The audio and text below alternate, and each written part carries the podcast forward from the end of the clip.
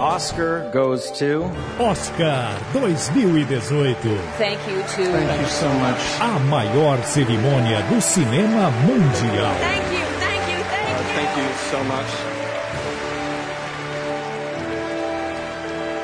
Na reta final para a entrega do maior prêmio do cinema mundial, a Itatiaia prepara uma semana especial com os destaques do Oscar 2018. A cerimônia será realizada em Los Angeles, nos Estados Unidos, no próximo domingo. Hoje, vamos conhecer alguns dos favoritos na categoria de melhor filme.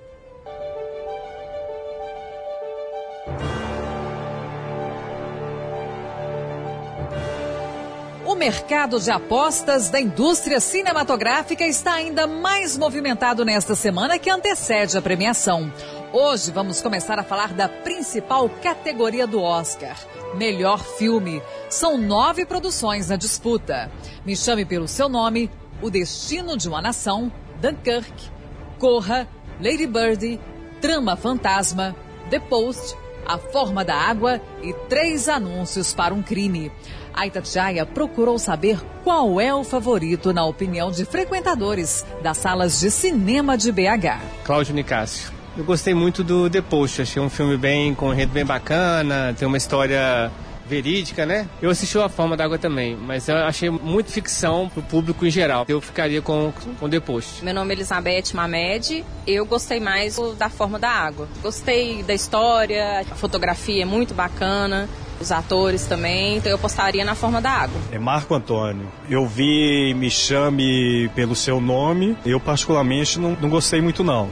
E o Três Anúncios para um Crime eu também achei um pouco fraco. Bruna Damianci. Eu vi Call Me By Your Name, Lady Bird. Eu gostei bastante de Call Me By Your Name. Mostra uma família lidando com a homossexualidade de um jeito diferente do que a gente está acostumado, né? E nesta semana de expectativa, nós vamos contar aqui no Jornal da Itatiaia com a presença do jornalista do canal Esquema Novo, Rodrigo James. Hoje vamos abordar os filmes que podemos classificar como grandes produções. Rodrigo, bom dia, seja muito bem-vindo. Bom dia, Kátia. Eu agradeço de antemão o convite e espero poder passar alguma coisa sobre cinema, sobre o Oscar para todo mundo aqui da Itatiaia.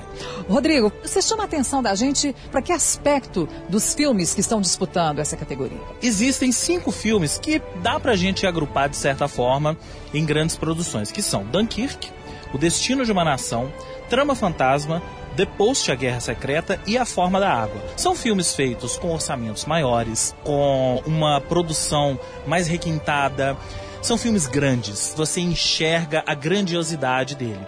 Especificamente, eu queria falar do Dunkirk, que é um filme ambientado na Segunda Guerra Mundial, sobre aquele episódio da retirada do exército britânico e que foi feito com barcos de civis, enfim.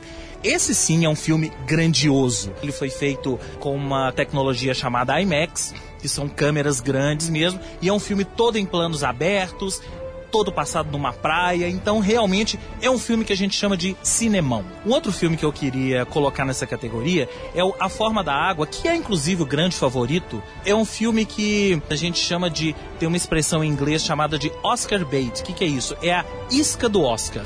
É aquele filme feito para ganhar o Oscar. Então ele tem uma história de amor muito bem construída, fotografia, trilha sonora, desenho de produção, direção de arte, tudo isso é impecável nesse A Forma da Água. Com certeza ele deve ser o filme que vai sair vencedor no maior número de categorias. Outro filme que eu queria destacar é o filme do Steven Spielberg, The Post, com Tom Hanks e a Meryl Streep, dois dos maiores atores do cinema que é um filme que fala sobre jornalismo, sobre o Washington Post, às vésperas do escândalo de Watergate, quando eles conseguiram alguns documentos de um outro escândalo ligado à administração americana. O Trama Fantasma, esse é um filme mais classudão, com o Daniel Day-Lewis, que é ambientado na Inglaterra da década de 50, em que ele faz um estilista e mostra a relação dele com a sua musa, musa modelo.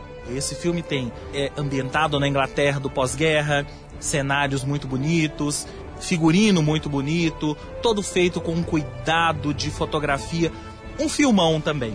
E por último tem o Destino de uma Nação, que esse filme é bem parecido com o Dunkirk, porque é um filme centrado na figura do Churchill.